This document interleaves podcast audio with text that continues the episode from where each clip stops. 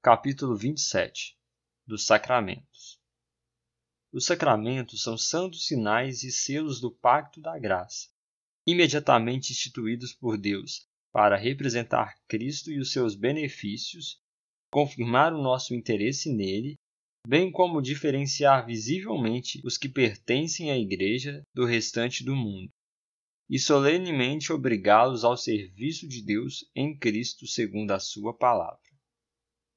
Em cada sacramento há uma relação espiritual ou união sacramental entre o sinal e a coisa significada.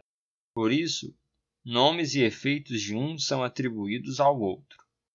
A graça revelada nos sacramentos ou por meio deles, quando devidamente usados, não é conferida por qualquer poder neles existente, nem a eficácia de um sacramento depende da piedade ou intenção de quem os administra e sim da obra do Espírito e da palavra da instituição, a qual, juntamente com o preceito que autoriza o uso deles, contém uma promessa de benefício aos que dignamente os recebem. Há só dois sacramentos ordenados por Cristo, nosso Senhor, no Evangelho: o batismo e a Santa Ceia. Nenhum deles pode ser administrado senão por um ministro da palavra legalmente ordenados.